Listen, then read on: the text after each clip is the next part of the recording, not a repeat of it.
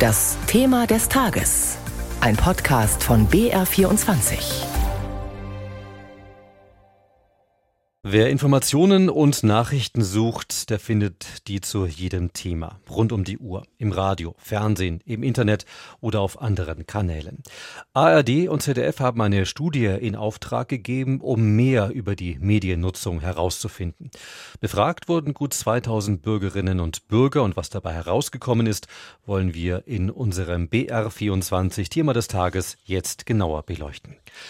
Gut sieben Stunden pro Tag sind Menschen in Deutschland in Medien vertieft, egal ob am Smartphone, dem Tablet, Radio, Fernseher oder Zeitung.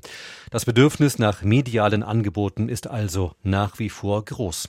Was die Umfrage sonst noch ergeben hat, fasst Wolfgang Hetfleisch zusammen. Gut sieben Stunden am Tag sind die Menschen in Deutschland in alle Medien vertieft, die es so gibt. Am Laptop, immer häufiger am Smartphone und auch ganz altmodisch am Radio, am Fernsehapparat oder mit der Zeitung in der Hand. Zum Rekordwert aus dem vorigen Jahr, der dem Homeoffice-Boom und anderen Corona-Maßnahmen zugerechnet wurde, fehlen nur ein paar Minuten. Egal ob Video, Audio oder Text, das Bedürfnis nach medialen Inhalten bleibt groß. Wer sich die Studie genauer anschaut, stellt aber auch fest, wie die Menschen das Medienangebot nutzen, das ändert sich, und zwar schnell. Ein Beispiel, immer mehr Menschen bedienen sich, wenn es gerade passt, bei Streamingdiensten, in der Mediathek oder im Internet.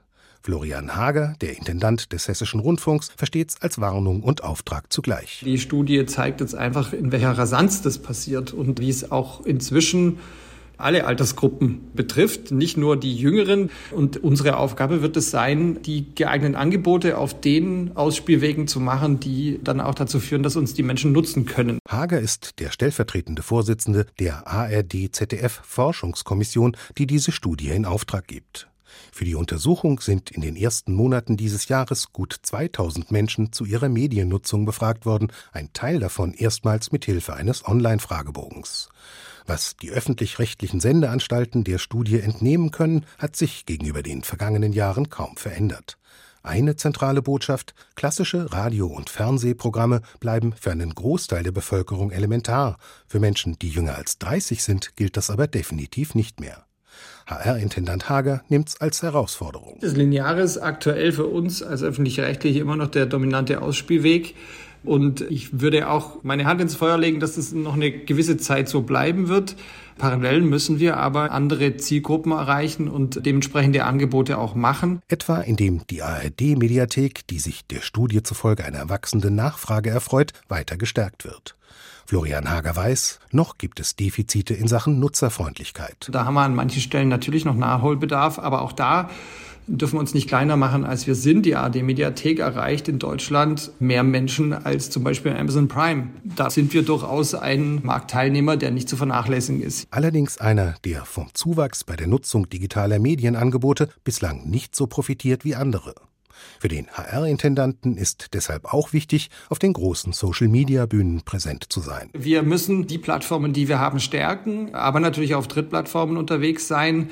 Meinungsbildung findet da großenteils statt, also auch wir müssen da stattfinden. Wir haben da eine wichtige Aufgabe. Eine, die der Studie zufolge dadurch erleichtert wird, dass vier von fünf Bürgerinnen und Bürgern den öffentlich-rechtlichen Anstalten und ihren Inhalten weiterhin großes Vertrauen entgegenbringen. Das Meinungsbild war allerdings eingeholt worden, bevor Skandale den RBB in Berlin und das Kieler NDR-Funkhaus erschüttert haben.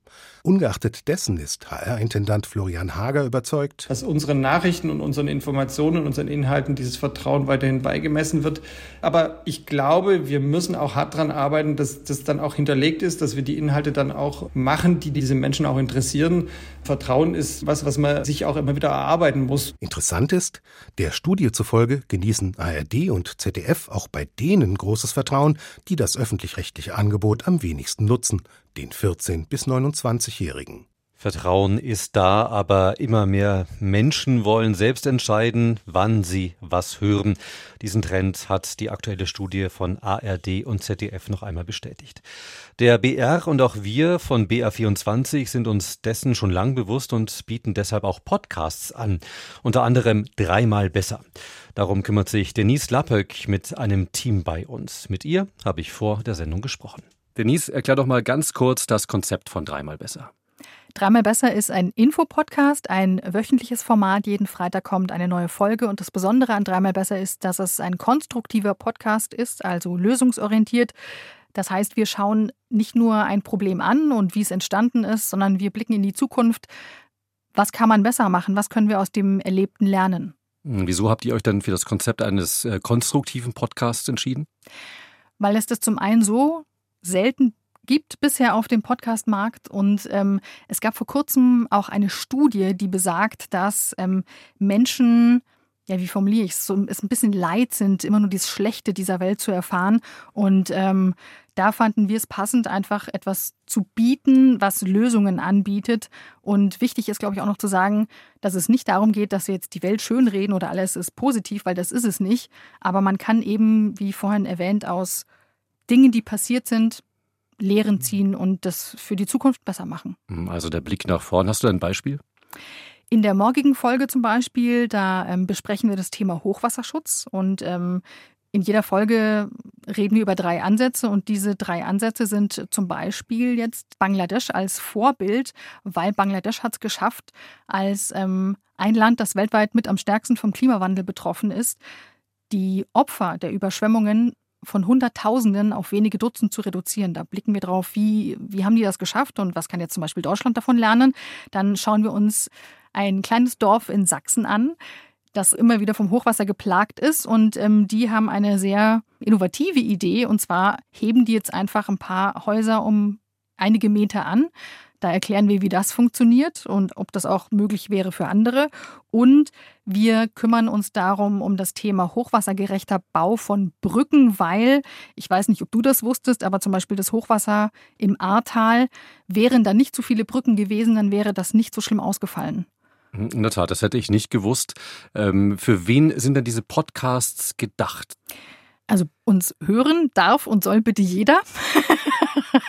Von 0 bis 100. Sehr gut. Nein, jeder. Wir freuen uns über jeden Hörer und jede Hörerin und wir richten uns an alle, die sehr Nachrichten interessiert sind und die schon, ähm, ja, einfach ein bisschen mehr erfahren wollen als so das Klassische, was man so geliefert bekommt, an dass es das und das passiert. Und ähm, jeder, der auch ein bisschen so über den Tellerrand hinausschauen möchte und auch vielleicht etwas hören möchte, was er so in dieser Art und Weise noch nicht weiß. Mhm. Jede Woche gibt es einen neuen Podcast. Wie findet ihr eure Themen? Mm, ganz klassisch haben wir Redaktionskonferenzen. Da wir am Freitag ja die Folge rausbringen, haben wir unsere Redaktionskonferenz immer Montagvormittag. Und da treffen wir uns im jeweiligen Team und besprechen Themen, die gerade virulent sind, also die aber auch wirklich die Leute interessieren. Wir arbeiten mit dem sogenannten Social Listening vom BR zusammen. Die haben wirklich immer einen Blick darauf, ähm, was sind die Themen, die wirklich die Menschen interessieren. Und ähm, das schauen wir uns dann näher an und äh, fuchst uns rein und recherchieren, was es für Ansätze gibt, weil es gibt natürlich immer viel, viel mehr als nur drei Ansätze, aber wir müssen uns äh, auf drei äh, konzentrieren. Denise, ich weiß, du hörst selbst privat viele Podcasts, deine Leidenschaft sozusagen. Was macht ja. für dich denn einen guten Podcast aus? Also für mich ist es richtig wichtig, dass die Person, die das Format moderiert oder hostet, wie man beim Podcast sagt, ähm, authentisch ist. Also ich muss ihr das abnehmen. Das, ich finde, es gibt nichts Schlimmeres, als wenn jemand irgendwas erzählt und ich glaube ihm das nicht. Und da bin ich ein bisschen ein kleiner Nerd. Für mich ist der Klang wichtig. Also wenn etwas nicht gut klingt, dann bin ich sehr schnell raus. Also, ähm, und da muss ich sagen, sind unsere Podcasts vom BR schon sehr, sehr gut. Vielen Dank, Denise, für die Werbung. Also, wir freuen uns morgen auf eine neue Ausgabe von Dreimal besser. Denise, vielen Dank, dass du bei uns warst. Vielen Dank.